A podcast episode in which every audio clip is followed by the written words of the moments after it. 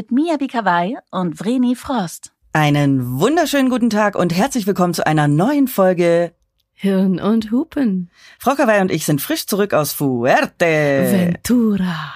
Da haben wir uns eine Woche zurückgezogen, um an unserem Buch zu schreiben, Hirn und Hupen, das im Oktober erscheint und waren semi-erfolgreich. Ich habe mich gerade gefragt, wie du es formulierst. Sagt sie die Wahrheit oder tut sie es nicht? Doch, sie sagt die Wahrheit. Ähm, wir hatten tatsächlich zu viel Ablenkung. Wir hätten uns doch irgendwo in die Finca im Landesinneren verschanzen sollen. Aber wir haben sehr viel recherchiert und äh, sehr gute Anekdoten mitgebracht fürs Buch. Ich wollte gerade sagen, wir haben Geschichten gesammelt. Das ist auch was Gutes. Wir haben auf jeden Fall Geschichten gesammelt. Ihr Lieben, wir sind zurück in unserem aktuellen Themenblock, der letzte der ersten Staffel. Wir sprechen zum Thema Selbstwert. Mhm, ganz wichtiges Thema. Wir kriegen Riesenfeedback von euch. Ihr habt es euch auch gewünscht. Und wir sind umso glücklicher, dass wir jetzt aber wirklich eine Expertin äh, gewinnen konnten, um über dieses Thema zu sprechen. Nämlich Bestseller-Autorin Sarah Desai. Hallo Sarah. Hallo Sarah. Hallo ihr zwei und alle, die zuhören. Danke, dass ich hier sein darf. Ich habe mich total gefreut. Freue mich immer noch. Jetzt Wir freuen uns auch total. Sarah, du bist ausgebildete Coachin für Meditation und Transformation, erfolgreiche Unternehmerin im Bereich Persönlichkeitsentwicklung, Bestseller-Autorin und auch Podcasterin. Aber was heißt das genau? Du hilfst Menschen mit Hilfe verschiedener Methoden, sich persönlich als auch spirituell weiterzuentwickeln. Das machst du unter anderem mit der Trauma-Healing-Methode Heile durch Erinnern. So schaffst du es nicht nur, Blockaden aufzulösen, sondern du unterstützt die Menschen ebenfalls dabei, einen ganz individuellen eigenen Weg in die Selbstverwirklichung zu gehen.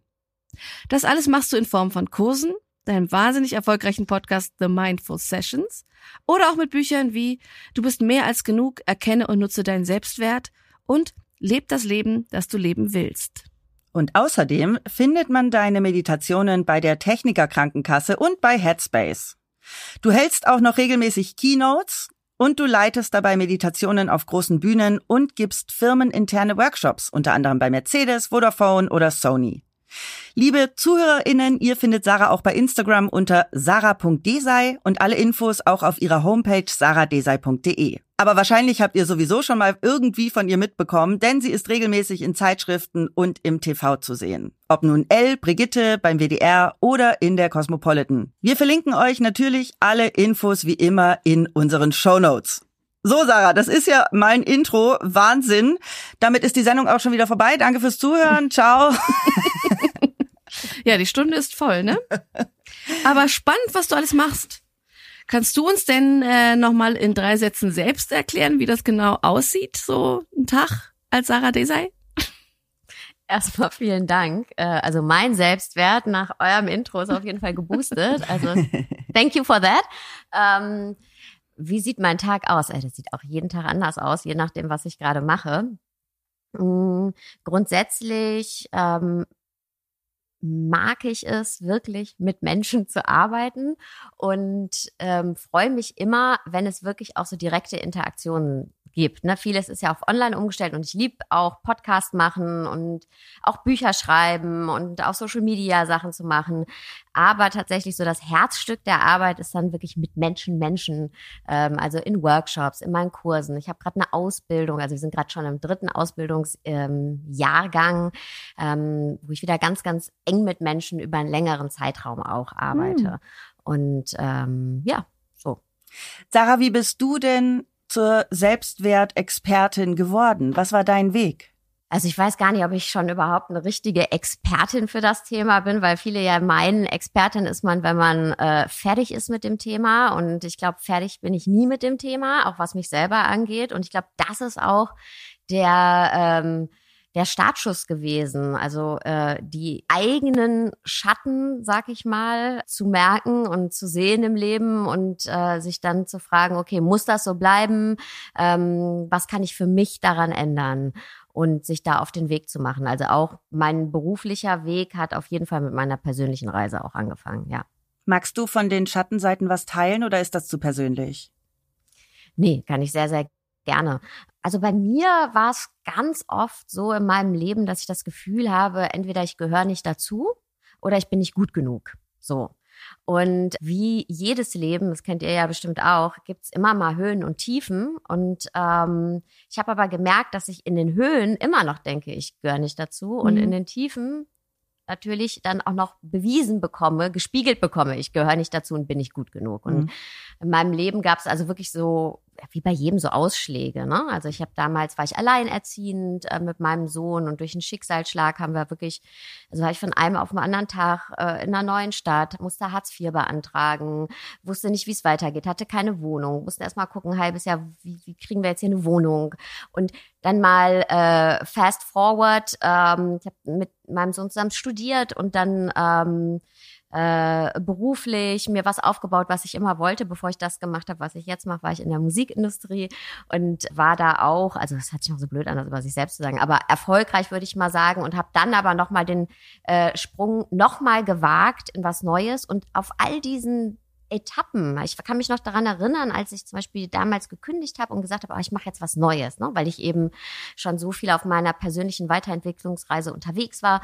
Und dann, ähm, ich hatte echt nicht mehr so diese Existenznöte. Und trotzdem habe ich mir fast gar nicht erlaubt, was Neues zu machen, weil ich mich gefühlt habe, als würde ich immer noch äh, ja total in Unsicherheit leben, habe mich gefragt, darf ich überhaupt so frei leben? Darf ich überhaupt noch mal was anderes machen? Ich weiß, wir haben dann so diesen Klassiker gemacht, weißt du, Kind aus der Schule oder wisst ihr, Kind aus der Schule genommen, äh, gereist, ja, das war für mich was ganz Besonderes und ich hatte da ganz lange drauf hingespart und ich hatte auch echt keine, ich sag jetzt mal, ich hätte mir keine Sorgen machen müssen und ich saß da an den schönsten Orten der Welt mit einem frisch gepressten Juice und habe auf den Ozean geguckt und hätte nur heulen können, weil ich, weil ich immer noch diese Angst in mir gespürt habe, bin ich überhaupt gut genug?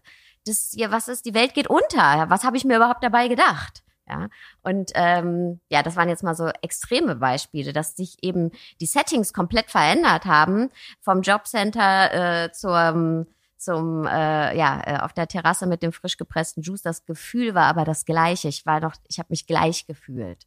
Nämlich der Selbstwert war immer noch, hey, du bist eigentlich nicht gut genug dafür. Und wie bist du das angegangen? Also einmal erstmal persönlich und dann ist es ja ein Beruf geworden in gewisser Weise.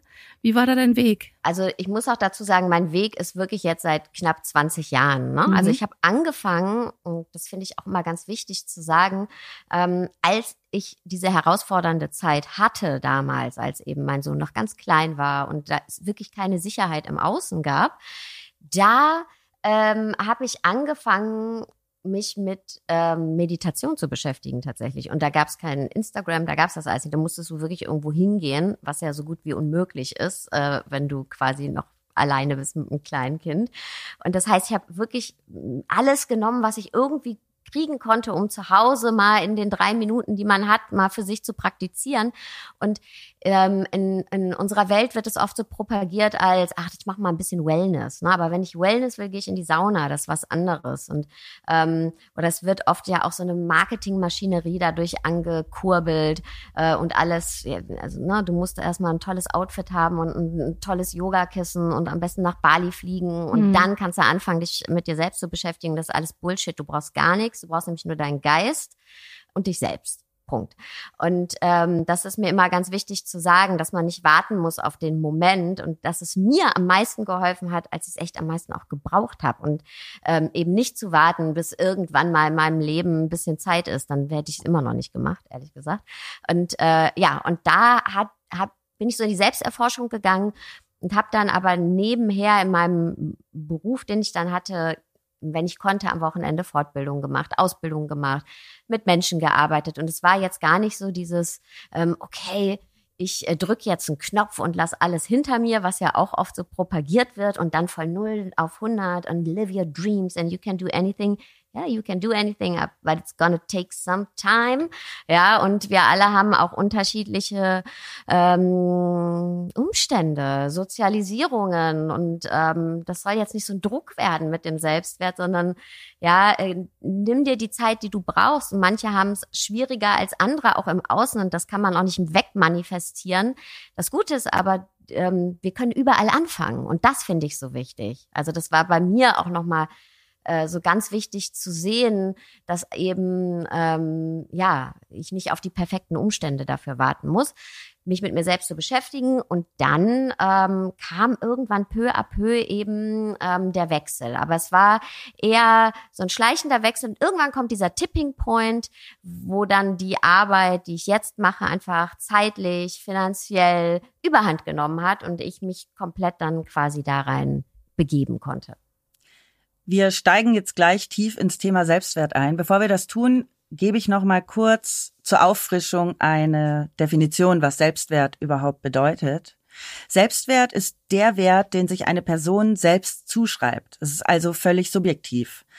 Wir Menschen, wir ziehen unseren Selbstwert aus verschiedenen Bereichen. Zum einen aus unserem Selbstbild und zum anderen aus der Fremdwahrnehmung durch andere. Zum Beispiel ist das die Familie, der Freundeskreis, eigene Leistungen, zum Beispiel im Job unsere Eigenschaften und Fähigkeiten, unser Aussehen, unsere spirituellen und religiösen Werte und so weiter. Für jede von uns sind dabei verschiedene Bereiche unterschiedlich wichtig. Und wie dieses Gefühl Selbstwert für den Einzelnen oder die Einzelne begründet wird, das ist sehr unterschiedlich. Das kann entweder ganz allgemein sein, zum Beispiel, ich bin eine Versagerin oder eben, ich bin super, wie ich bin. Oder eben auch ganz individuell, zum Beispiel, ich bin mega schlecht in meinem Job oder ich bin total gut in Mathe. Sarah, du bist da erfahrener. Welche Faktoren beeinflussen denn am häufigsten das Selbstwertgefühl? Woher kommt denn dieser Selbstwert? Und was sind die häufigsten Anliegen oder, ja, um es jetzt mal so auszudrücken, Beschwerden bei Menschen, die du coachst? Ich glaube, um mm, uns mal bewusst zu werden, warum wir mit unserem Selbstwertgefühl äh, strugglen, ist es wichtig, auch in die Vergangenheit zu gucken.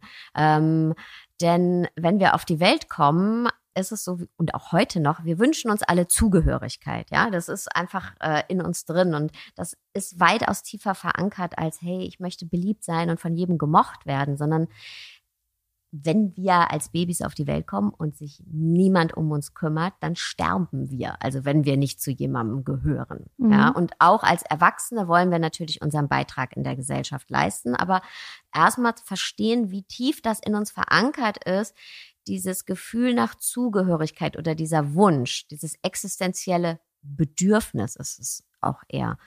Und, äh, oder das treffendere Wort.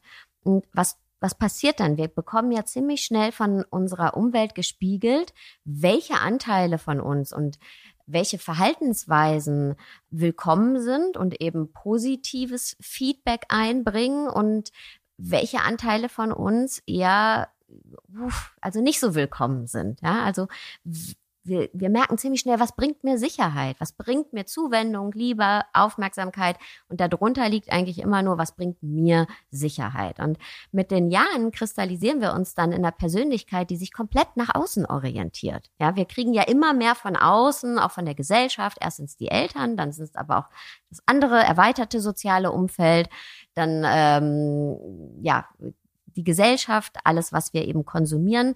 Wir kriegen ja ständig gesagt, wie wir sein müssen, um akzeptiert zu werden. Und wir sind eben in dieser Persönlichkeit dann ähm, oder kristallisieren uns in der, die sich komplett nach außen orientiert. Das heißt, dahinter steckt immer das Gefühl, hey, ich will sicher sein. Und der Selbstwert, das Selbstwertgefühl, niedriges, will es ist ganz absurd, innerlich eigentlich einen schützen. Ja, wir wollen uns damit selbst beschützen und sagen, hey, ey, bist du dir sicher, dass du gut genug bist?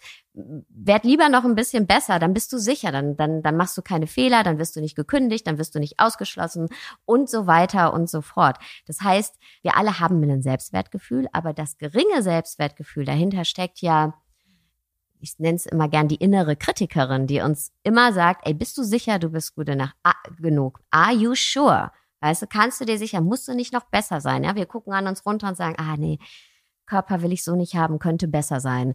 Ähm, äh, unsere Leistung, ach, könnte besser sein. Ah, ich muss mich mehr anstrengen. Ich muss äh, lieber sein. Ich muss äh, offener sein für Menschen und so weiter und so fort. Und dahinter steckt eben die innere Kritikerin, die uns eigentlich beschützen will. Das ist eigentlich ihr Job. Ihre Job Description ist uns zu beschützen, aber, und die führt sie auch aus, aber es steht uns damit eben im Weg. Bei mir hat der geringe Selbstwert früher, ich hatte auch als Kind und Jugendliche das Gefühl, nicht gut genug zu sein, äh, nicht zu genügen. Und bei mir hat es zu starken psychischen Störungen oder Krankheiten auch geführt. Depression, Borderline. Und das ist, glaube ich, die häufigste Folge, oder? Von einem geringen Selbstwert. Das geht auf die Psyche. Es kann auch psychosomatisch werden. Was ich mich frage, ist, weil ich es ja selber erfahren habe, wie kann denn jeder von uns damit anfangen? Weil es ist ja erstmal unangenehm, sich dem Thema zu widmen. Da hat keiner Bock drauf, weil es ist erstmal was, was wir gerne wegschieben, wegkonsumieren mit anderen Sachen, überdeckeln ähm, und es oft vielleicht auch gar nicht checken, dass das dahinter steckt. Ich bin immer ein Fan davon, wie du es gerade so schön gesagt hast, es erstmal nicht mehr wegzuschieben, anzugucken. Weil wir können nur mit etwas anfangen zu arbeiten, wenn wir uns eingestehen, es ist da. Ja? Es hört sich vielleicht banal an, ist es aber überhaupt nicht. Im Alltag eine Aufmerksamkeit dafür zu haben. Im Alltag eine Aufmerksamkeit zu haben. Und ich lade alle Hörerinnen ein, mal zu, zu reflektieren, wann hast du dich heute schon runtergemacht und warst nicht liebevoll zu dir oder nicht wertschätzend zu dir? Ja, wann hast du heute vielleicht ähm, an dir runtergeguckt und gesagt, ey, nee, will ich so nicht haben? Ja, hattest du das heute? Hattest du heute schon so einen Moment? Dass ich nicht wertschätzend war. Ja, ich überlege gerade auch, ob ich heute was hatte. Ich meine, es ist jetzt äh, elf Uhr, halb elf mhm. Uhr morgens. Also ich merke das zum Beispiel heute, vielleicht hört man es ein bisschen, ich äh, werde krank. Ja. Und das ist, wir sind, wir kamen aus dem Flieger, wir hatten wirklich eine stressige Woche, wenig Schlaf. Und äh, meine Ohren sind so ein bisschen belegt. Und das erste, der erste Gedanke, der ich hatte, war, wie unprofessionell. Mhm. So, also das habe ich mir selber gesagt. Ich habe mir gesagt, wie, also jetzt sitzt du hier und irgendwie funktionierst du nicht top. Und ähm, das, das geht jetzt die ganze Zeit in meinem Kopf rum. Mhm. Ähm, ich versuche mich ganz stark zu konzentrieren, weil ich die ganze Zeit denke, krieg das jetzt hier gebacken. Und das ist, glaube ich, genau das. Das ist, dass ich, dass ich fast abgelenkt bin davon, dass ich denke, ich bin nicht hundertprozentig ready. Und ähm, ja, das ist schon da. Ich habe das äh, teilweise bei der Sprache, wenn ich, wie ich mit mir selber spreche, das habe ich mir in den letzten Jahren, es gab nicht immer, aber relativ gut abgewöhnt. Also ich spreche nicht mehr, ich sage so gut wie nicht mehr zu. Also ich bin nicht zu müde, zu dick, zu irgendwas. Das, das Wort habe ich ziemlich gut verbannt. Und ich spreche eigentlich nicht abwertend von mir. Vreni sagt manchmal so aus Witz, ich bin so dumm, wenn sie irgendwie was total Kleines irgendwie. Ich sag zu dir, du bist zu dumm. Nee, Nein, Quatsch, ich mach Spaß. das, das ist als Witz gemeint, aber sowas mache ich gar nicht mehr. Mhm. Aber ich merke, meine Gedanken sind einfach noch nicht frei davon. Mhm. Ja, sorry, jetzt habe ich dich unterbrochen, aber mich hat es gerade interessiert, weil ich überlege gerade, was ich hatte. Mhm. Wo du nicht wertschätzend bei, über dich sprichst? Mhm. Bei mir war es, glaube ich, dass ich als der Wecker geklingelt hat, noch eine halbe Stunde liegen blieb und mir dann sagte, boah, jetzt hast du schon wieder eine halbe Stunde auf Instagram verdaddelt oder sonst irgendwas, hättest auch aufstehen können und dir einen Tee machen und dich ja wirklich ein bisschen besser um dich selber kümmern, um in die Pötte zu kommen heute. Also es sind ja so Kleinigkeiten oft. Genau, genau. Es sind äh, genau diese Kleinigkeiten und äh, oder ne, dass wir sagen, hey, ich ah ja, ich muss jetzt noch und ich mache das jetzt noch, mhm. obwohl wir eigentlich gar nicht mehr können und mal einen Tee bräuchten. Und was ich so interessant daran finde ist, und mir geht's genauso, ja, also ich hatte, ich hatte heute auch schon meinen nicht wertschätzenden Moment. Ähm, Was war das bei dir? Hat, bei mir war es, wir hatten ja ähm, das Interview hier schon länger geplant und ich hätte es fast noch mal absagen müssen. Und da habe ich nämlich gedacht, ähm, ah, es ist so unprofessionell. Also es war von unserer Seite, dass es so ein bisschen äh, Terminhassel gab. Und dann habe ich auch gedacht, ah, wenn ich da jetzt reingehe und die sind bestimmt schon voll genervt, so, ja, weil ich so unprofessionell bin und meine Termine nicht koordinieren kann, obwohl es ja so ist, wie es ist, ne? Aber was das mit einem macht, ja, das wir sind so nicht genervt. Nein. Wir denken ja irgendwie alle, wir sind heute unprofessionell oder du nicht, Vreni, ne? Okay. Ich bin auch, ich habe auch Halsschmerzen. Wir haben uns beide im Flieger erkältet. Wir ist nicht unsere unser bester Termin heute, ne? Aber nee, das äh, das tut aber gerade voll gut. Ja, es tut voll gut, das, das mal rauszulassen. Hier. Und das alle, wir alle drei haben gedacht, äh, heute, also Vreni mit, äh, ich habe durch Instagram gescrollt, du mit deiner Erkältung, ich mit meinem, hey, okay, mein Terminhassel. Ähm, wir alle haben gedacht, wir sind nicht gut genug. Mhm. Gerade. Und das Gefühl ist so, das ist so ein bekanntes Gefühl, ne? Egal, ob es jetzt um Instagram geht oder um jetzt hier vor Mikrofon sitzen, das, was wir da erzählen, ey, wir finden immer einen Grund, uns das zu erzählen. Ja. Das Gefühl ist viel, viel älter. Und die Story, die wir uns da erzählen, die ist viel älter als deine Erkältung, Instagram oder meine Termine. Hm. Und das ist eben, und darüber zu sprechen und, und, und sich, wenn man jetzt nicht hier ist und mit, ja, so einen Raum hat, darüber zu sprechen, aber für sich selbst mal einen kurzen Moment innezuhalten und sich bewusst zu machen, hey, wie, wie rede ich denn da eigentlich gerade mit mir? Was passiert denn da eigentlich? Weil ganz oft machen wir ja genau das Gegenteil. Ja, wir, wir reden so mit uns, wir haben einen Gedanken, wir haben dieses Gefühl.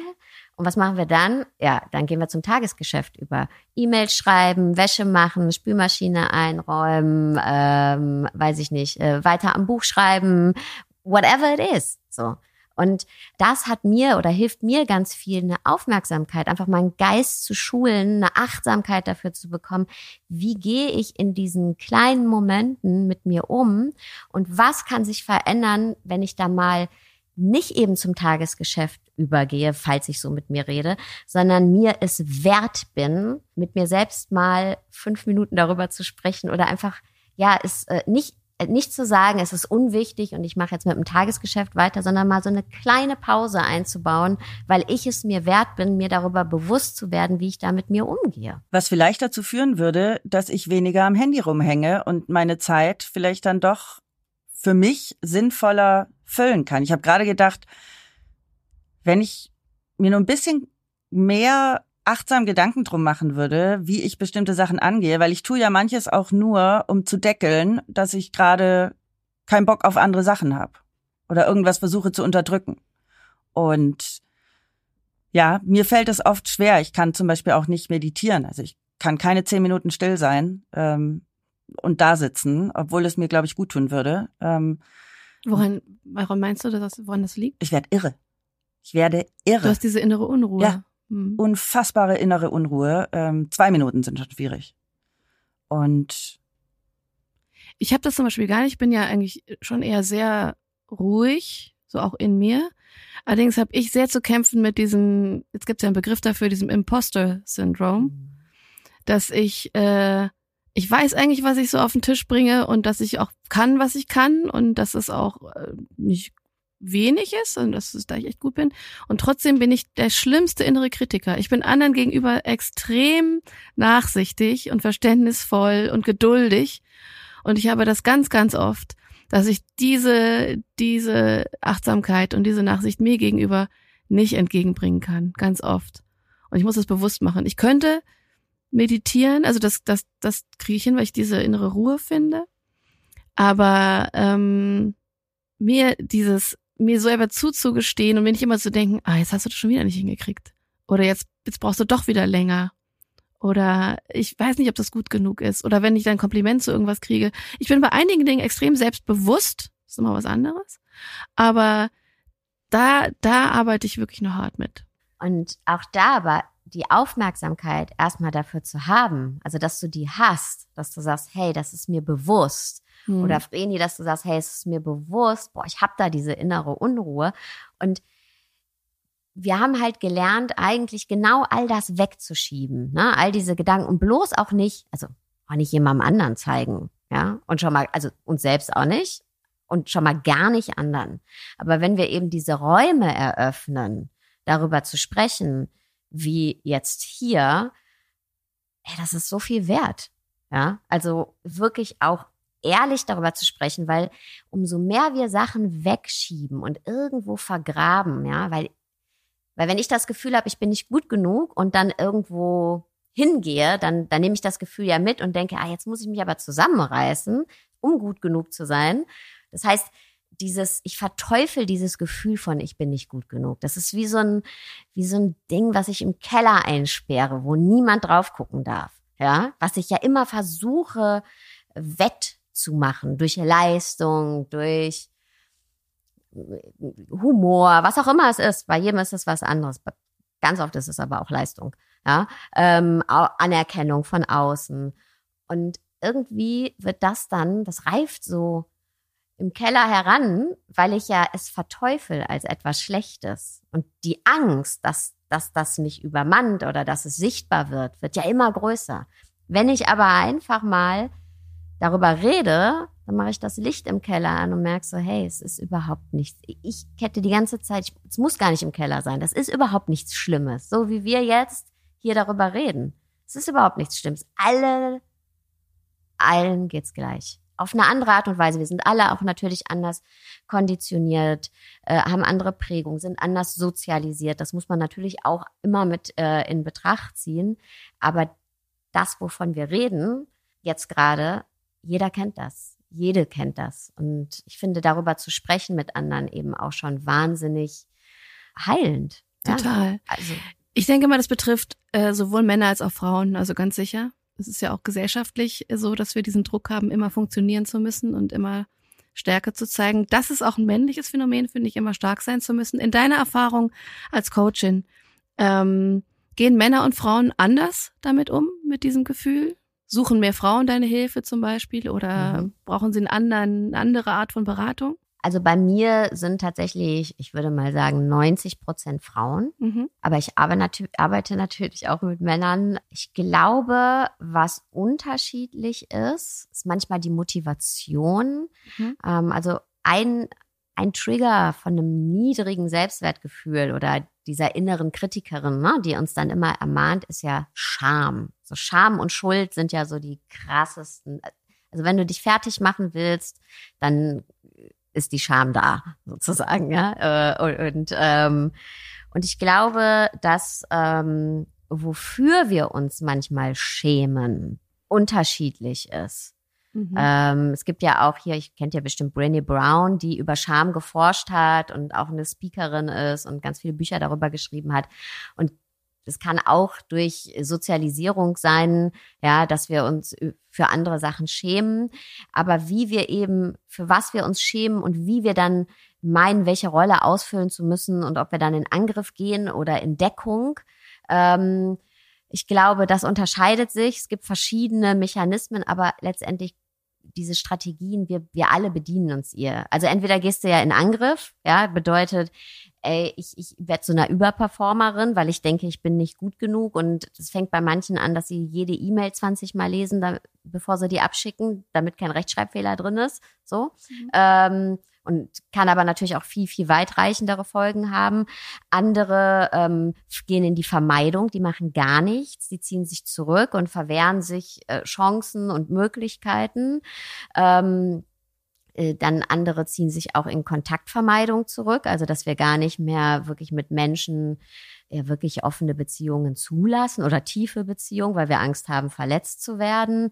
Und dann gibt's ja auch Menschen, die sich in eine Machtposition begeben. Ne? Weil wenn ich sage, hey, ihr seid von mir abhängig, sozusagen, ja, wenn ich eine Macht habe und die ausübe, dann will ich ja auch irgendwie oder kann ich mein geringes Selbstwertgefühl gut dadurch kaschieren, weil ja die Leute von mir abhängig sind und mir eigentlich egal ist, ob wie die mich jetzt finden, weil sie eh da bleiben müssen weil, weil sie von mir abhängig sind. So.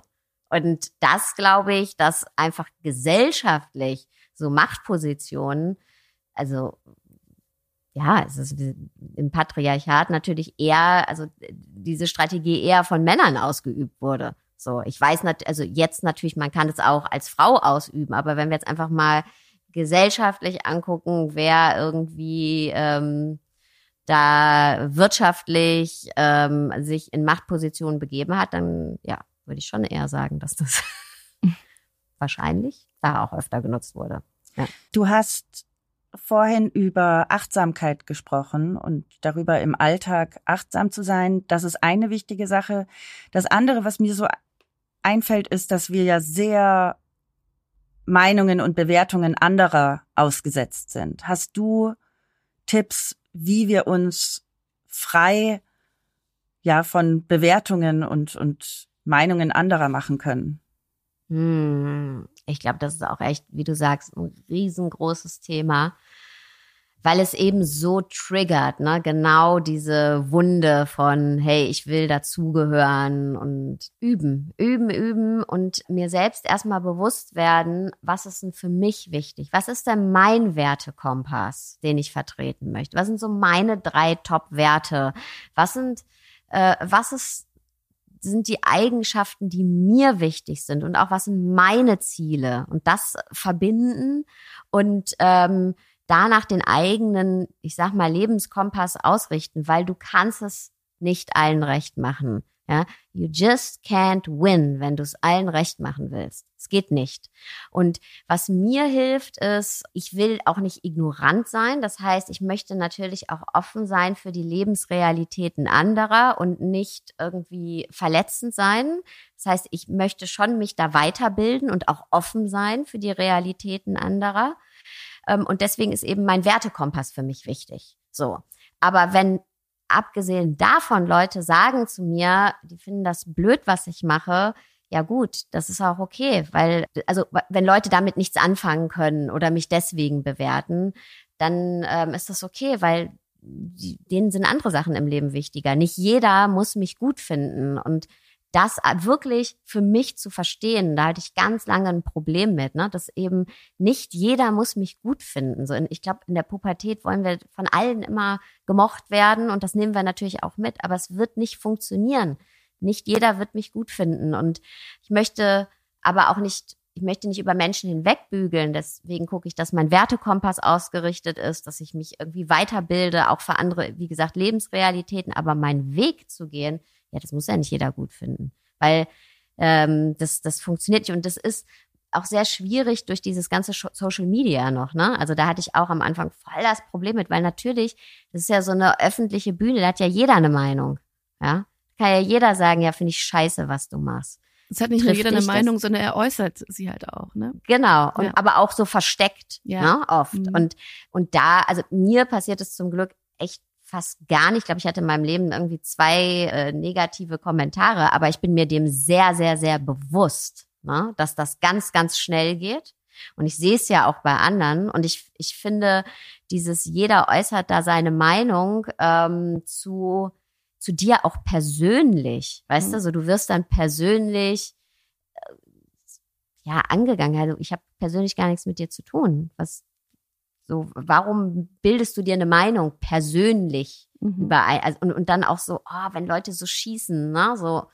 Ähm, aber mein ähm, mein Mann hat mal was Schönes gesagt. Ich hatte das nämlich bei dem Buch, bei meinem ersten Buch und waren toll die voll die schönen Kommentare und natürlich so die ersten, wenn das Buch rauskommt, direkt irgendwie ein Sternebewertung und ein fieser Text. In der mhm. Zeit konnte sie das Buch noch gar nicht lesen. Also safe, die Person hat das Buch nicht mal gehabt. Aber ist auch egal, ja. Und trotzdem hat mich das einfach getriggert. Und ich habe nicht nur so, hey, ah, bin wütend, sondern das hat diese Urwunde wieder getriggert. Dieses, ich bin nicht gut genug und was mache ich hier eigentlich? Und dann hat mein Mann zu mir gesagt, hey Sarah, hast du, haben wir oder hast du in deinem persönlichen Freundeskreis oder mit Menschen, mit denen du zu tun hast, gibt es da eine Person, die negative Kommentare schreibt? Und ich so, nee. Und er so, ja.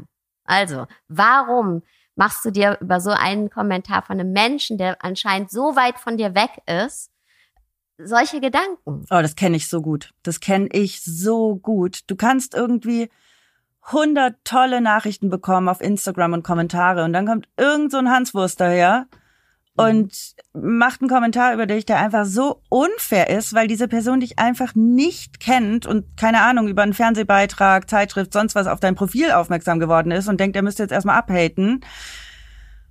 Und mich trifft es auch immer sehr. Oder auch so Ein-Sterne-Bewertungen für einen Podcast oder für ein Buch finde ich auch immer so, okay, das ist, das ist was Persönliches. Ein Stern machst du aus persönlichen Gründen und nicht, äh, weil das jetzt eine objektive Bewertung mhm. ist. Mir fällt es auch wahnsinnig schwer, das wegzuschieben. Ich habe aber gemerkt, bei mir zum Beispiel, also was mich abgehärtet hat, was das angeht, war drei Jahre Fernsehen zu machen, muss ich sagen. Ich war mhm. davor auch noch mit einem, mit einem prominenten Partner zusammen und dann bin ich in Foren reingestolpert, hätte ich niemals tun sollen. Mhm. Und äh, bin plötzlich so von einer Person, die hinter, einer, hinter der Kamera arbeitet, und die, da war, da war auch Social Media noch nicht so stark, war ich plötzlich im Fokus und ich wurde natürlich abgelehnt, weil ich die Partnerin war von jemandem, den man vielleicht toll finden konnte und war da, da war natürlich alles falsch. Und dann bin ich auch noch vor die Kamera gegangen, habe drei Jahre lang Fernsehen gemacht und Fernsehen ist grausam. Also rein optisch schon. Und äh, plötzlich bildet sich jeder eine Meinung. Und da habe ich Sachen zu hören gekriegt über Jahre, da hatte ich irgendwann mal die Wahl, mich davon wirklich komplett fertig machen zu lassen. Oder das tangiert mich überhaupt nicht mehr. Wir hatten so ein Erlebnis ähm, jetzt auch gerade in Fuerteventura. Das darfst du aber nicht erzählen, Das weil es kommt ich nicht, ins weil es Buch. Buch kommt. Aber das war ganz ähnlich. In dem Moment, als dann so dieser Spruch kam, war Vreni fast schon so, so schockiert und ich war so, pff. Mhm. Also das, das kann ich extrem gut durch harte Schule wirklich haben. Also man kann mich auch angehen, überhaupt nicht. Die härteste, schlimmste, gemeinste, fieseste Kritikerin bin ich. Und daran, da ist, da ist noch viel Arbeit. Ja, ja, krass. Das ist ganz, ganz heftig. Das heißt, was von außen kommt, ich bin dafür da sehr dankbar. Es ist Mhm. auch nicht von einem Tag auf den anderen passiert. Aber das ist aber wirklich harte Schule, wenn es so auf dich einprasselt. Das tangiert mich überhaupt nicht mehr. Äh, aber die eigenen Gedanken, die man nicht so abschalten kann und an denen zu arbeiten, das ist, fällt mir unvergleichlich viel schwerer. Das ist so abgefahren. Bei mir ist es genau andersrum. Mhm. Das ist total abgefahren, wie unterschiedlich das bei uns allen ist und wie man daran arbeiten kann. Wenn wir jetzt nochmal zu deiner Arbeit zurückkommen, brennt mir so eine Sache auf der Seele, die ich gern mit dir als Expertin in dem Bereich besprechen würde. Ich habe ein wahnsinniges Problem mit dieser Flut an Coaches und mit dem Geldmachen, mit den minderwertigen Emotionen anderer Menschen, weil es kann sich ja jeder und jede Coach nennen. Und ich habe das Gefühl, das überflutet das Internet im Moment. Und du als jemand, die jetzt schon seit 20 Jahren dabei ist, wie wie bewertest du das Ganze? Also ich habe mir tatsächlich auch mich ganz, ganz lange sehr, sehr schwer getan, überhaupt den Begriff Coach zu nutzen. Ich habe Mhm. das nie genutzt. Ja, das glaube ich. So. Und dann, dann kam irgendwann der Verlag und hat gesagt, also weil ich mache die Arbeit, aber ich fand das immer irgendwie einen blöden Begriff. Mhm. Ich versuche es jetzt schon auch überall zu vermeiden, muss ich ganz ehrlich sagen. Weil es eben alles und nichts heißt. So, es ist kein geschützter Begriff. Es kann alles bedeuten und nichts bedeuten. So. Und deswegen ist es auch, könnte ich eigentlich auch hinschreiben, weiß ich nicht, äh, Waschmaschinenausräumerin, weißt du? Wäre genau, also würde genauso viel wer äh, nein, also ja, das ist eben, also nicht, dass das schlecht ist, ich mache sehr gerne meine Wäsche, aber ähm, was ich meine, ist, es ist, es ist halt ein, ich finde es auch schwierig. Ich finde es schwierig, weil es eben ein Begriff ist, in den ganz viel rein projiziert wird, aber den eigentlich jeder nutzen kann und jeder auch das für sich auslegen kann, wie er es gerne möchte oder sie es gerne möchte. Und wenn ich mit Menschen arbeite, wird das dann zu einem Problem.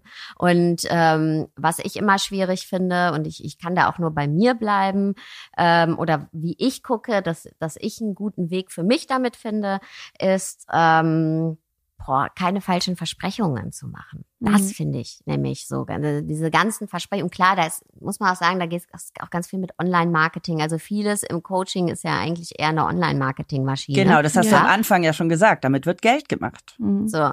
Und, und auch da muss ich aber dazu sagen, bei mir selber, also ich bin da auch sehr kritisch, aber ich verdiene ja auch mein Geld damit. Ne? Das ist, muss ich ja auch sagen.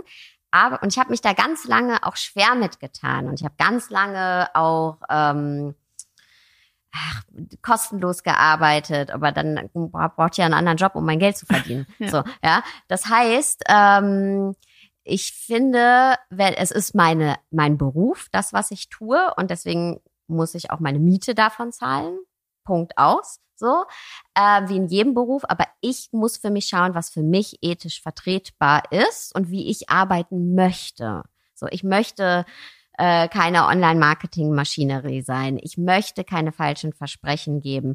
Ich möchte ähm, auch das, und, und bei mir muss ich auch sagen, es gibt Kurse, ähm, die kosten weniger, damit sie sich jeder leisten kann. Es gibt aber auch Kurse, eine eine Ausbildung, wo ich so tief mit den Menschen gehe, dann, das ist natürlich, kostet halt mehr. Ne? Aber ich versuche immer auch, ohne das jetzt irgendwie auf meine Seiten zu schreiben, auch bei den Kursen, wenn jetzt mir Leute schreiben, hey, ich bin Köchin und ich habe in der Pandemie meinen Job verloren oder ich bin alleinerziehende Mutter, kann ich irgendwie einen kleineren Raten zahlen, was auch immer. Dann sage ich, hey, ich habe hier einen Stipendiumtopf und here we go. So, also ich versuche das auch allen möglich zu machen, weil es mir selber so geholfen hat damals. Und trotzdem ist es eben mein Job. Und klar, wenn du jetzt mit Companies arbeitest, ist ja egal. Da kannst so ein bisschen das Robin Hood Prinzip Genau. kannst ja, ja. anwenden. Ne? Ähm, und was ich immer ganz, ganz wichtig finde, ist, mein ein großer Teil meiner Arbeit ist auch Menschen in ihre Selbstwirksamkeit zu bringen und eben im Bestfall, dass sie mich gar nicht brauchen. Das ist immer das Ziel. Keiner braucht mich. Ja, und wir leben, ich, und damit habe ich so ein bisschen das Problem, und ich glaube, das ist das, was du auch angesprochen hast mit dem Coaching, so dieses, das heißt jetzt total blöd, aber so eine Guru-Mentalität. Genau, ja, ja. ganz ne? genau. Ich brauche dich. Und das ist genau das Gegenteil von Coaching. Ja, ein, ein seriöses Coaching oder eine seriöse Begleitung in welcher Form auch immer führt, da, geht immer davon aus, dass das Gegenüber die Ressourcen in sich trägt. Keiner braucht mich in eine Abhängigkeit äh, zu jemanden zu bringen, ist genau kontraproduktiv, sondern wir bringen ja Menschen oder wir begleiten. Ich kann auch nichts machen. Ja, ich kann niemanden helfen und bringen oder, sondern ich begleite einen Menschen. Das ist eine Selbstbefähigung. Ja, genau, das ist absolute Selbstwirksamkeit. Selbstwirksamkeit ist ja der Glaube in die eigenen Fähigkeiten, auch mit Herausforderungen umgehen zu können. So. Und den zu stärken und dadurch auch Möglichkeiten zu erkennen, weil es ist schon, also auch bei mir so, in, wenn ich irgendwie verstrickt bin in einer Situation, ja, dann sehen wir, ist unser Sichtfeld sehr verengt. Dann denken wir, mhm. es geht ja nicht anders und es geht, kann ja nur so, was soll ich machen? Ich bin zwar unglücklich, aber es geht nicht anders. Ja, auch von die, der äußeren Umstände. Bei manchen ist es der Job, bei anderen andere Konstellationen, was auch immer. Und da eben auch Leute zu begleiten, ähm, das Sichtfeld zu erweitern und zu sehen, ha, ich habe doch andere Möglichkeiten und ich kann immer mich ein Stück weit bewegen in meinem System und kann Entscheidungen treffen. Also auch da Selbstbefähigung. Und das macht jemand, der Menschen wirklich begleitet. Nice. Ja, und dann braucht man mich auch nicht mehr.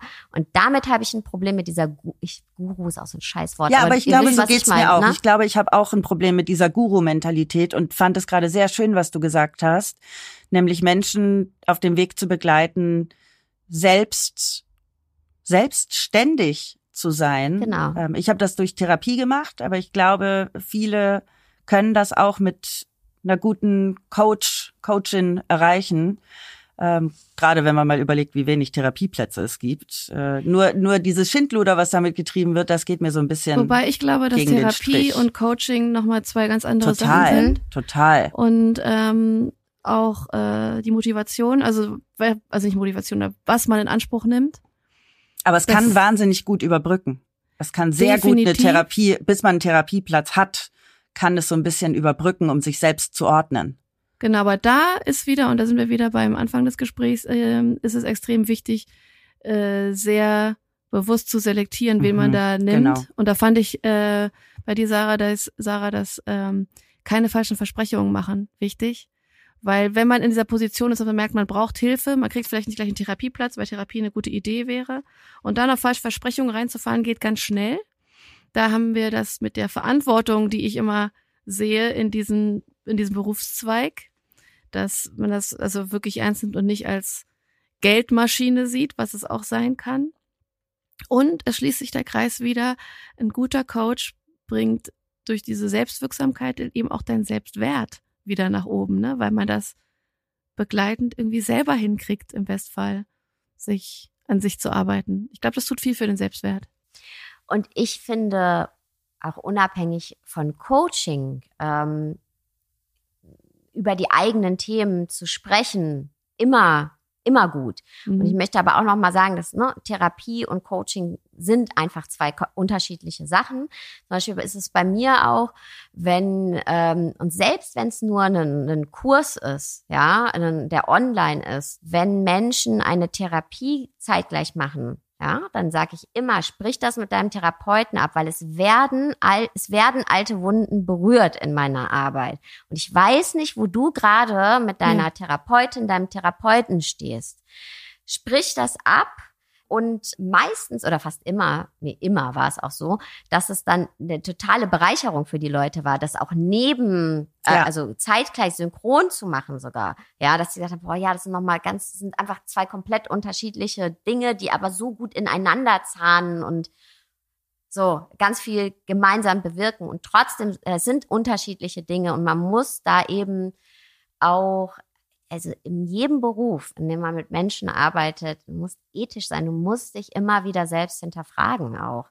Und es geht ganz schnell auch durch Social Media, ne, dass es man in so eine Maschinerie da reinkommt und dann so dieses es gibt ja auch so so so ähm, Retreat-Hopper, sag ich mal. Ne? Mhm. Also von einem Retreat ins nächste, und dann komme ich so total empowered da raus und ähm, ich sage auch nicht, dass das Manipulation ist. Ich gehe auch gerne auf Retreats und ich habe ganz tolle Erfahrungen auch schon gemacht. Aber es gibt ja auch so Seminare, da bist du dann Wochenende, ja, und dann wird dir so, ah, du kannst alles und die Inspiration und weißt du so, du, du, boah, da ist halt ganz viel Inspirational Talk und dann gehst du da raus und dann stehen aber schon am Eingang, am Ausgang die Leute und sagen, ja, hier in sechs Wochen kommt das nächste Event. Weil Mhm. du nämlich, wenn du nach Hause gehst, gar nicht weißt, wie du überhaupt weitermachst. Ja, das ist toll, Inspiration zu haben. Aber für eine Inspiration, das baue ich zum Beispiel ganz ein, wenn ich eine Keynote halte. So, das ist was ein ganz anderes Ding. Ja, wenn du halt irgendwie, oder wenn du ein Buch schreibst oder, ja, aber wenn,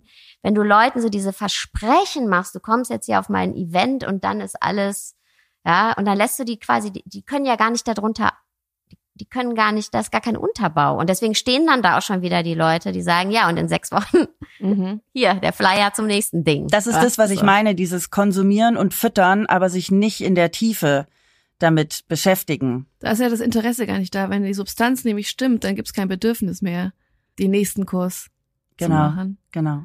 Ja. Und ich will gar nicht sagen, dass das jetzt, ne, weil ich mache auch Kurse und, und mache meinen Podcast und aber ich gucke zum Beispiel auch, dass ich ganz viel, wie gesagt, Podcast ist alles for free der Content, dass man ja, aber man muss sich eben auch selbst immer hinterfragen. Es ist ich hatte gerade mit Kollegen eine Diskussion, ich mache ja die Ausbildung, die ist komplett live, zwar online, aber live. Ich sitze da wirklich an den Wochenenden zehn Stunden pro Tag.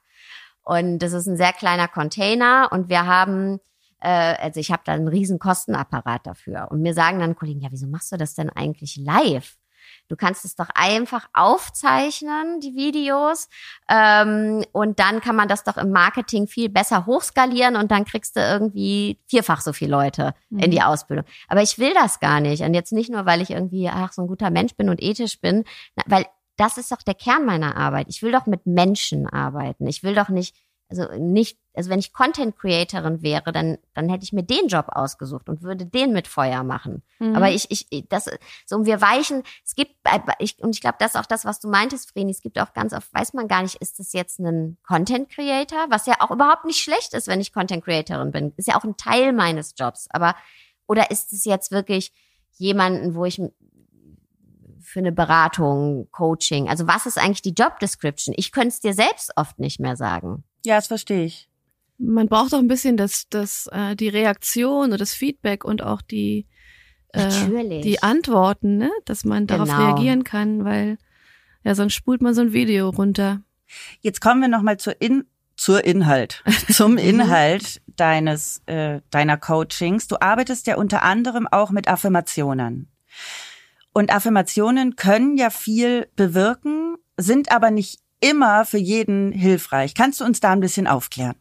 Ey, ich habe mich super lange mit Affirmationen schwer getan und die sind jetzt auch nicht, wenn ich jetzt ein Coaching mache, äh, ist das jetzt nicht die, die, die Wurzel des Ganzen. Ja, ich habe gerade ein Kartenset rausgebracht, zum Beispiel mit Affirmationen, Superpower. Danke, dass ich ein bisschen Werbung machen darf. ähm, und ne, das ist der Begleiter durch den Tag. Ja, ähm, dass du eine Karte ziehst und ähm, dann äh, die Affirmation praktizierst. Ich habe mich selbst wirklich ganz, ganz lange schwer damit getan, weil ich mir gedacht habe, ja, da wird jetzt irgendwie gesagt, ja, ich, ich eigentlich habe ich keinen Selbstwert, aber ich soll jetzt sagen, ich liebe mich oder ich habe eigentlich ein Problem mit mir und jetzt soll ich mir einreden, ich Genau. ich habe kein Mhm. Problem mit mir. So. Und ähm, das ist aber eben ein bisschen einfach gedacht. Ne? Affirmationen arbeiten äh, mit der Funktionsweise unseres Gehirns, wenn man es jetzt mal runterbrechen möchte. Die, die, also die Neurowissenschaft geht davon aus, dass unser Gehirn ähm, Dinge in Form von Bildern ablegt. Also du kannst dir vorstellen, unser Gehirn ist wie so ein äh, wie so ein Aktenordnerschrank und da sind Akten drin, so mit ganz vielen Bildern. Und die Akten, die ich immer wieder rausziehe, ja, da funktionieren die Scharniere der Schubladen quasi so, die sind wie geölt. Von alleine springen mir diese Dinge schon entgegen dann. Das heißt, wenn ich immer denke, ich bin nicht gut genug oder ah, eigentlich kann ich nichts, ja, oder das, was ich mache, ist eigentlich nicht von Wert, ich muss mich da ja gar nicht lange reindenken, um diese Akte und dieses Bild zu finden. Zack, springt mir entgegen. Ja? Mhm. Also diese, wie wir es eben hier in unserem Sharing schon besprochen hatten, ja, okay, es ist heute schon ganz automatisch passiert. So.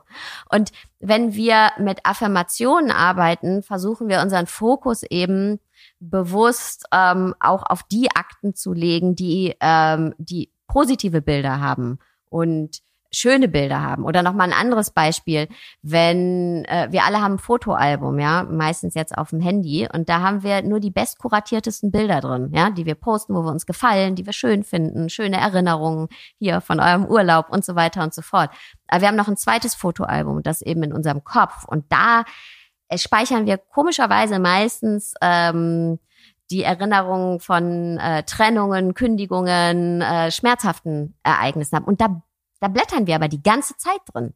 Ja, und, und mit Affirmation versuchen wir eben auch die anderen Bilder uns anzuschauen. Ja, in dem mentalen Fotoalbum oder eben in dem Akt, in dem Aktenschrank, ja, äh, dass wir auch da die Akten rausholen, wo schöne Bilder drin sind. Und ähm, ja, so runtergebrochen funktionieren letztendlich Affirmationen. Und für wen funktionieren sie nicht? Okay, für alle, die meinen, das ist jetzt mein Allheilmittel und ich sag mir jetzt jeden Tag meine zehn Affirmationen und dann ist alles in Ordnung. Ja. Ähm, und vor allem, ähm, ich muss etwas formulieren, was sich für mich glaubwürdig anfühlt. Mhm. Also, wenn ich immer gedacht habe, ähm, ich bin nicht schön genug, und mir dann eine Affirmation aufsage, ich bin die Schönste, dann, äh, dann fühle ich mich verarscht von mir selber. Mhm. So. Ja, und dann macht mich das eher runter, weil ich nehme mich ja selbst nicht ernst. Ja, und das ist auch dieses Problem in, in, in, äh, in ne, Spiritual Bypassing, ja, ähm, in, in dieser spirituellen, ich sag mal, modernen Spiritualität, in der ich mich ja auch bewege und Coaching, das fließt da ja alles sehr zusammen, dass da immer gesagt wird, ja, du musst nur dran glauben und dann mhm. wird das alles. Und wenn du sonst glaubst du einfach nicht richtig mhm, oder du genau. meditierst nicht richtig. Und dann bist du das wieder der, schuld. Du bist dein Fehler. Fehler. Mhm. Ja, aber so funktioniert das nicht. Wir Menschen sind viel komplexer. Und da kommen wir auch wieder zu der Ethik der Arbeit oder auch Therapie. Wir sind so komplex zu meinen, ich sage jetzt eine Affirmation, ähm, und dann ist alles in Ordnung. Nein, mhm. ja, wir sind so komplexe Wesen. Wir sind ja, ich bin ja jetzt nicht mal die gleiche wie vor einer Stunde. Und dann gleich gehe ich raus und dann sagt irgendjemand was zu mir, was mich an irgendwas von vor zehn Jahren erinnert und zack bin ich da wieder in meinem Selbstwertloch, sag ich mhm. mal, ja. Ähm, das heißt, äh, Affirmationen sind super, um dich durch den Tag dich zu stützen und dir, äh, dir peu à peu dabei zu helfen, deinen Geist auch positiv auszurichten. Ja, und eben nicht nur in den schmerzhaften Fotoalbum rumzublättern, sondern deinen dein Geist positiv auszurichten. Das ist ein unterstützendes Vehikel. So. Und dafür ist es super. Und ich habe ähm, zum Beispiel auch bei meinen Affirmationen jetzt bei dem Kartenset, weil ich, weil das mir eben auch so ein Anliegen war, dass es jetzt nicht irgendwie, ähm, ja, dass das jetzt nicht als, also dass das auch so formuliert ist, dass Menschen damit was anfangen können, ist zum Beispiel eine Affirmation für mich. Je rauer sich das Leben anfühlt, desto sanfter bin ich zu mir. Meine Affirmation ist auch meine Erinnerung und das, dafür muss ich mir nichts einreden. Ja? Mhm. Äh, je rauer sich das Leben anfühlt, desto sanfter bin ich zu mir. Oder ich höre auf, mein Herz zu brechen. Ja, und dann kann ich für mich überlegen, okay, wie, was bedeutet denn mein Herz? Okay, ich war heute schon wieder irgendwie nicht wertschätzend zu mir. Also, ja, man kann Affirmationen auch anders formulieren als ich bin die Schönste, ich bin die Beste. Ja, weil ganz ehrlich, das ist auch zu flach und ich würde mir selbst verarscht vorkommen, von mir selber. Ich habe sowas ähnliches. Ich war jahrelang sehr, sehr gut darin, genau das Gegenteil super zu machen, nämlich vorm Spiegel zu stehen und zu sagen, ich hasse dich. Oder ähm, ich habe lange unter Panikattacken gelitten und mich dann da reinzusteigern, von wegen, oh Gott, ich brauche einen Krankenwagen, ich werde die nächsten zehn Minuten nicht überleben. Und mittlerweile, ich nenne es nicht Affirmation, aber mittlerweile reichen mir schon so Sachen wie, dein Körper reagiert, du bist müde. Dein Körper mm. reagiert, es ist hm. super heiß. Dein Körper darf gerade, dein Kreislauf darf runterfahren. ähm, achte auf dich, weil Hitze und Müdigkeit triggert bei mir Panik oder oder Depression. Und deswegen habe ich mittlerweile gelernt, das weiß Mia wie mittlerweile auch, weil sie viel mit mir unterwegs ist und es so leichte Anflüge davon mitbekommt, dass wir dann beide sagen, hey, es ist gerade warm. Ähm, äh, oder du bist müde. Ich kam gestern super müde zurück ähm, aus äh, Fuerte. Wir kamen nachts erst an. Miabi war auch super müde. Und gerade als wir morgens ins Studio kamen, habe ich hier unserer Produzentin und Miabi erzählt, ich habe gestern erst mal meinen Freund angekackt. Mhm. Bis ich gecheckt habe, er kann gerade gar nichts dafür. Ähm, er hat gerade heute auch ein anderes Päckchen zu tragen und ich bin sau müde und ich versuche mittlerweile auch meine Emotionen mir erklären zu können, weil das so gut tut. Es tut so gut, mir meine Emotionen zu erklären. Ich glaube, das ist auch eine Form von Achtsamkeit, zu sagen, hey, du musst heute nicht funktionieren. Es hat 30 Grad, du kannst zu Hause bleiben. Niemand zwingt dich, nur weil, ey, die Sonne scheint, du musst raus an den See. Nee, für dich ist es jetzt am besten, einfach nur zu Hause zu bleiben und den Tag zu überstehen. Voll. Und genau wie du es gerade gesagt hast, ne, dieses, hey, es tut so gut, meine Emotionen zu verstehen mhm. oder mich selbst, mein System zu verstehen. Und wenn du da und da müssen wir eben aufpassen, dass Affirmationen eben nicht sowas sind wie, hey, ich bin die Schönste, mhm. ja, ich liebe mich und weiter darf ich gar nicht gehen, äh, und weil dann verstehen wir uns aber gar nicht. Das bringt uns nichts, ne? Weil dann was wirklich was bringt, ist uns ja in der Tiefe zu verstehen, genauso wie du es eben gesagt hast. Und da finde, bin ich so ein Fan davon eben, ähm, ja, immer tiefer zu blicken. Und Affirmationen sind Affirmationen, die sind toll, aber die sind halt ein stützendes Vehikel. Die, die machen jetzt nicht den Job, ja, komplett. Genau. So, ja. das muss man einfach sagen. Und wie gesagt, für mich ist es eben auch, ich möchte es auch so formulieren und das hilft mir, ja. Ähm, und ja, dass, dass ich es, ah, dass es wirklich auch wieder was aufmacht, wo ich tiefer blicken kann, so wie du es gesagt hast jetzt, ne? Okay, und dann, ja, es ist heiß und ich kenne meinen Körper, ja. Ich habe zum Beispiel eine, ähm, hier das, äh, ne, je rauer sich das Leben anfühlt, desto sanfter bin ich zu mir. Und da gibt's dann noch Affirmationen dazu, die aber eben lauten wie, dies ist ein schwieriger Moment. Es ist okay, er darf da sein. Ich werde mich um mich kümmern, ich werde sanft und freundlich zu mir selbst sein. Mhm. Das bringt mir viel mehr, als in so einem Moment zu sagen, hey, ich krieg, ich bin doch die Beste, ich krieg eh alles hin. Ja, weil dann kommt nämlich genau, ja, aber so, und ich verstehe eben auch, dass es diese Skepsis gibt, weil ja, natürlich, ja, ja bringt ja nichts. Ich glaube, also da, da spricht der Achtsamkeit spielt da ja viel rein und auch Selbstfürsorge und ähm, sich halt eben auch das klingt immer so unangenehm. Ich habe immer das Gefühl, bei vielen Coachings geht's so immer nur auf die positive Seite und konzentriere auf das Positive. Und da denke ich schon wieder, das ist schon wieder so kapitalistisch. Also sei positiv, weil dann funktionierst du und es geht immer weiter voran. Aber das heißt nie, setz dich mal hin, sitz im Schmerz, guck dich mal an. Und äh, das, das, das will ja mal keiner hören.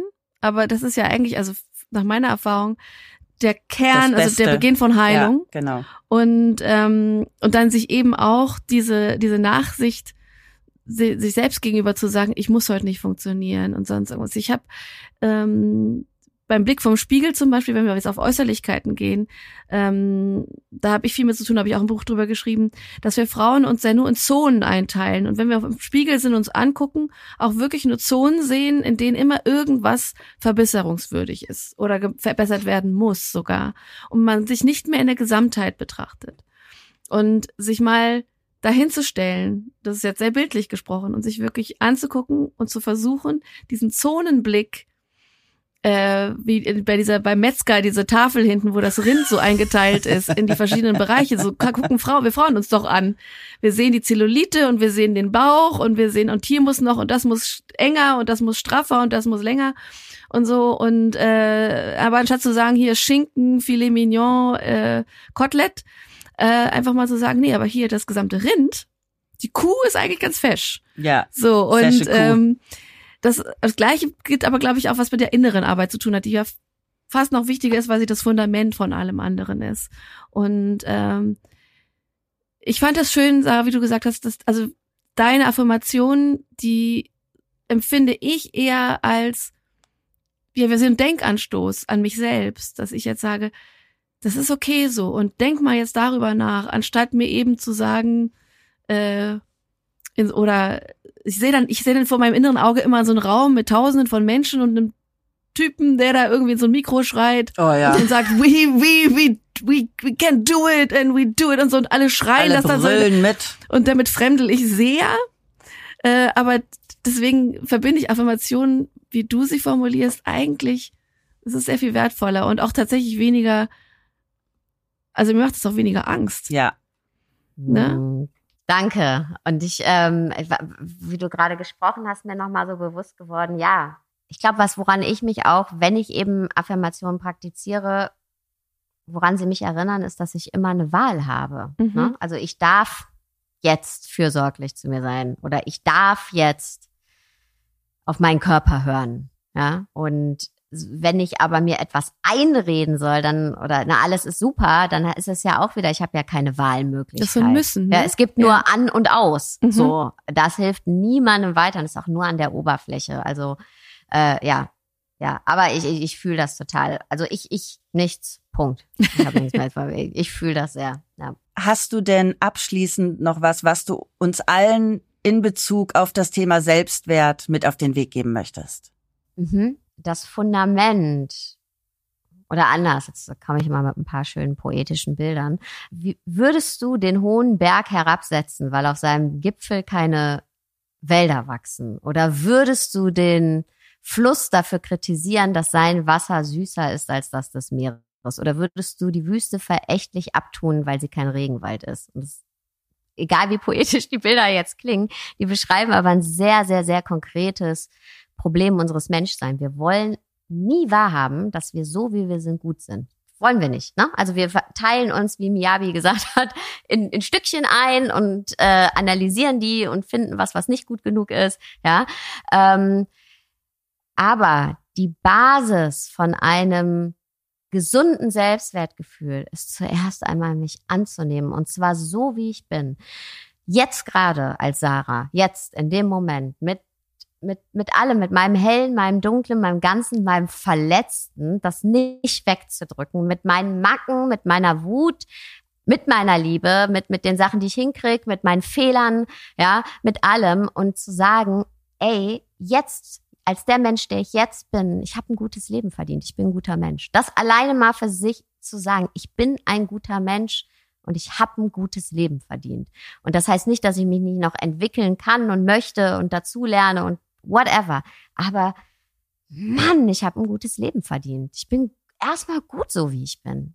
Und diese Selbstannahme und eben nicht in dieses ganze, ähm, wie nennt das man das noch? Optimierung, in diesen ganzen Optimierungszwang und, und erst wenn ich das hab, dann bin ich gut genug oder wenn ich das erreicht habe oder wenn ich mein Mindset geschiftet habe, wie es ja auch so schön immer überall heißt und whatever. Nein, jetzt in dem Moment sind wir gut genug, sind wir gute Menschen dürfen Gutes erfahren und auch gut zu uns sein. Diese Selbstannahme zu haben.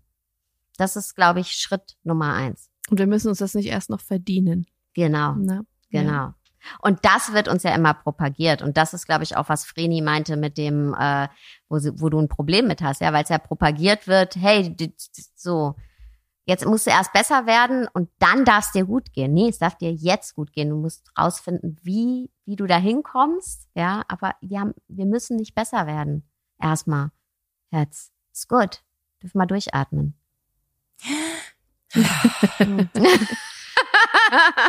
Ja, finde ich einen total schönen Gedanken, weil der nichts damit zu tun hat, wie viel Geld man hat, wie viele kapitalistischen Werte man hat.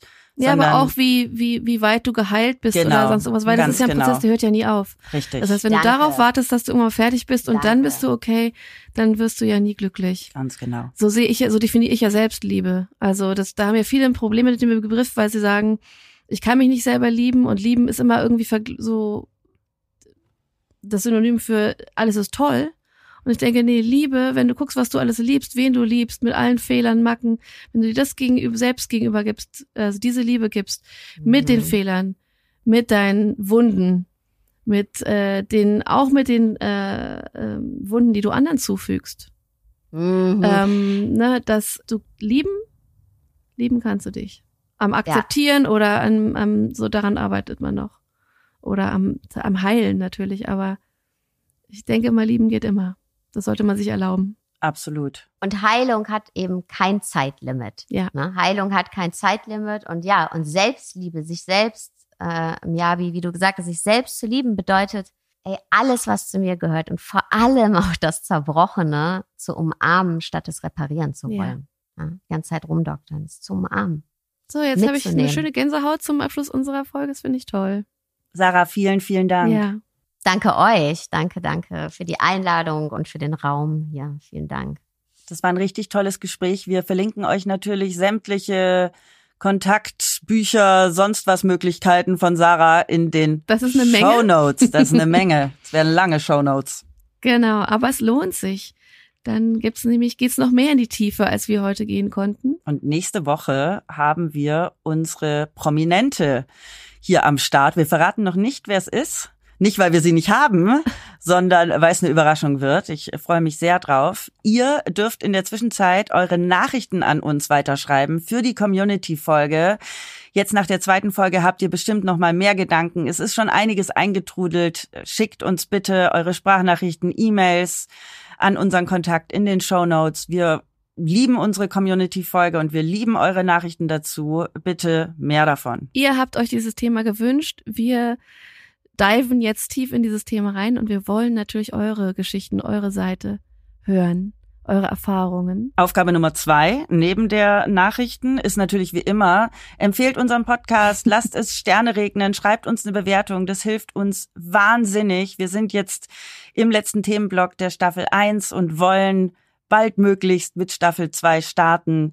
Und für uns sind eure Bewertungen und eure Weiterempfehlungen einfach unfassbar wichtig. damit wir weitermachen können. Wie äh, beenden wir das jetzt hier? Ich beende es damit, uns ging es beiden nicht gut heute. Mein Kopf drückt, ich habe Halsschmerzen, deine Ohren sind zu, du hast dich heute die ganze Folge nicht selber gehört.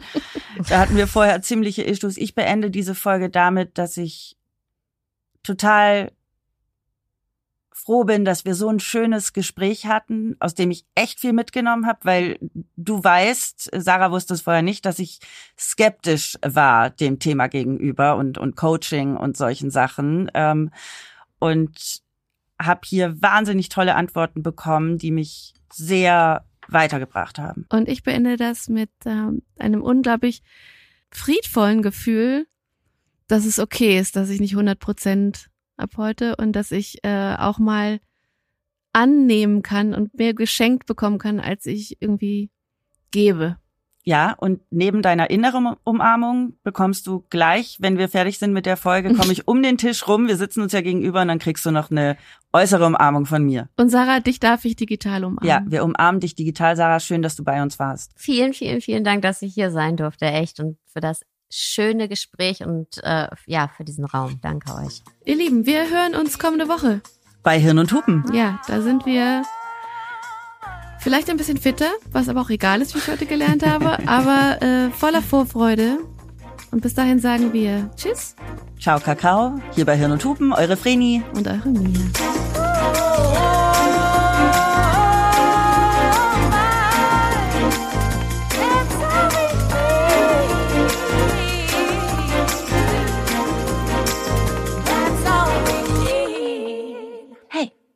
Hirn und Hupen ist eine Produktion von Studio Trill.